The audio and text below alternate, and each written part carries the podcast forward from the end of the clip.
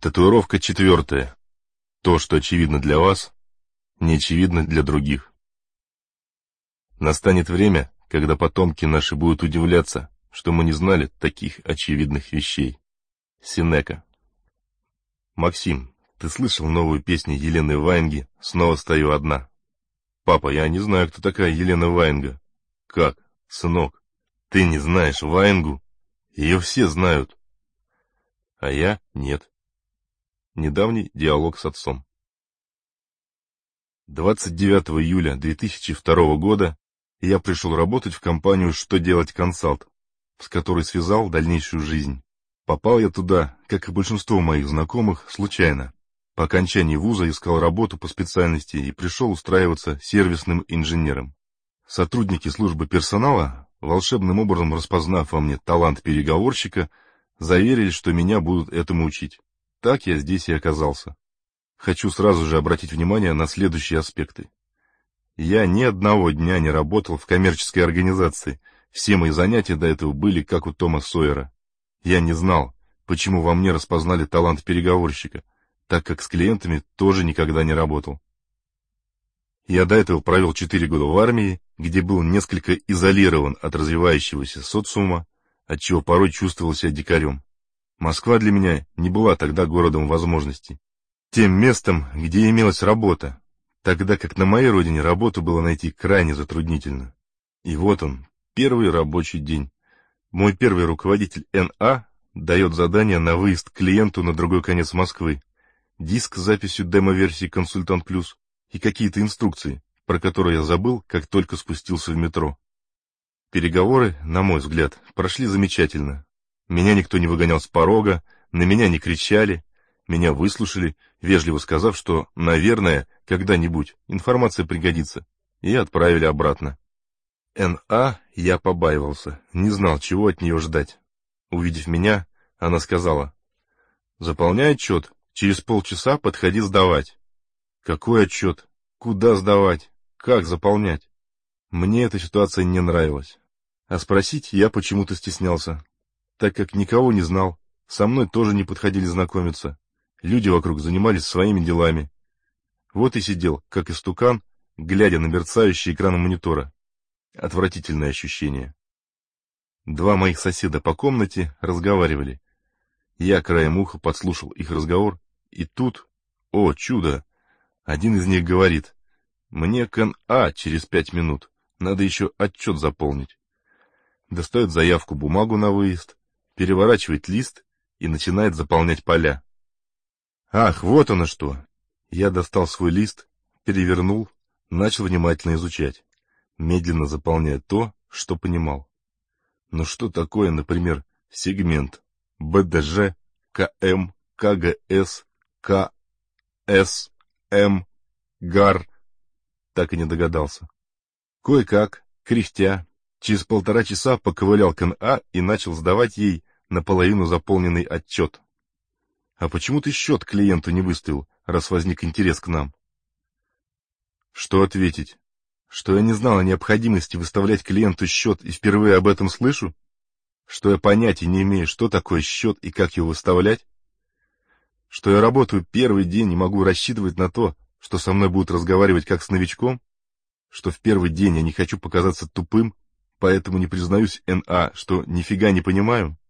Не дождавшись ответа, Н.А. крикнула одному из матерых сотрудников. «Вацлав, помоги новичку выставить счет!» Вацлав, долго не заморачиваясь, что-то быстро сделал, кому-то быстро позвонил, узнал номер счета, что-то потыкал на калькуляторе Через пять минут у меня в руках был свеженапечатанный счет. Что мне делать с ним дальше, я не предполагал вообще, так как слова «выставить клиенту счет» для меня в единый смысл не складывались. Я только отдаленно понимал, кто такие клиенты и что такое счет. Хорошо понимал, что такое слово «выставить», так как мы в армии выставляли часовых вокруг охраняемых объектов, но словосочетание «выставить клиенту счет» определенно не вмещалось в рамки.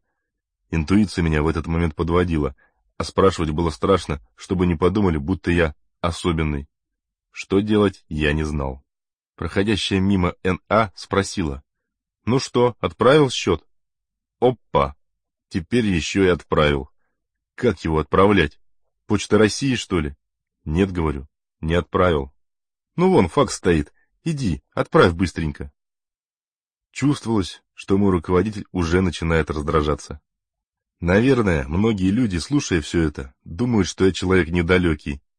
Только я не верю, будто вы с рождения умеете отправлять факс. В 2002 году я тоже не умел. Постояв минуты три над странной машиной по имени Факс, я понял, что идет не только первый, но и последний день моей работы. Сейчас я еще немножко поторможу, и меня уволят. Также я понимал, что клиенту нужно счет доставить, поэтому собрался, оделся и поехал на другой конец Москвы. Клиентка была удивлена, когда увидела меня второй раз за день. Я улыбнулся, протянул ей счет и сказал, «Руководитель просила передать вам счет, так как вы проявили интерес к нашим услугам. Вот, возьмите, пожалуйста». «Максим, но зачем вы ездили? Выставили бы мне по факсу». «Я решил сделать это лично. Мне показалось так лучше», — сказал я и уехал обратно. В офисе меня уже обыскались. От НА я получил нагоняй за то, что без предупреждения уехал к клиенту. Но так как я понимал, что это мой последний день и бояться больше нечего, я без всякого стеснения заявил ей, что не знаю, как отправлять факс. Но задачу по доставке счета выполнил. На что и получил логичный ответ. А что, спросить было сложно? Я ответил. Да, потому что не привык бегать и спрашивать. Не привык, что каждый предоставлен сам себе. Не привык догадываться о тех или иных вещах. Что я не знаю, где отчет, как его заполнять и когда сдавать. Что такое счет, как его вставлять, для чего, в какие моменты и кому звонить, чтобы получить номер счета. Что такое факс и как его отправлять что я не понимаю местных аббревиатур типа БДЖ, КМ и прочих. Мы договорились с НА, что я буду спрашивать ее обо всем, что мне непонятно, и что она мне будет все объяснять, но только после того, как я спрошу. И что я должен этому научиться. Что здесь не армия, где за тебя думают, а ты являешься исполнителем. Я помню вечер после первого дня работы. Я ехал в электричке, смотрел на пролетающие за окном деревья и думал, если когда-нибудь стану руководителем, никогда не заставлю своих подчиненных чувствовать себя так, как пришлось сегодня мне, растерянным, испуганным, неумным лохом. За эти два часа у меня и образовалась первая рабочая татуировка. То, что очевидно для меня, не очевидно для других. Впоследствии она стала правилом номер один моего стиля управления. И в работе с клиентами, кстати, она тоже очень помогает. Я всегда с пониманием отношусь к каждому молодому соискателю, сотруднику, стажеру и работаю с ним как наставник. Провожу первые дни и недели, рассказывая, как у нас принято работать, по каким правилам, что является результатом работы, кому по каким вопросам можно и нужно обращаться и так далее. Все это происходит по моей инициативе. Я не жду, когда человек попадет в неудобную ситуацию, ведь он может и не признаться, что ему что-то неизвестно или непонятно. Я помню, как чувствовал себя сам, когда был начинающим. И на все стенания руководителей, которые сокрушаются по поводу того, что их сотрудники слабы и несообразительны, не такие, как мы были в свое время, что они даже не умеют работать с базой данных, что они даже не готовятся к переговорам, что они даже не спрашивают у клиентов элементарных вещей, что они не читают такие-то книги, я всегда отвечаю вопросом. Ты ему рассказывал, что так надо? Ты его учил? «Так это же элементарно!» — слышу я в ответ. И всегда говорю одно и то же. То, что очевидно для вас, не очевидно для других. Это правило важно для руководителя любого звена, и оно всегда со мной.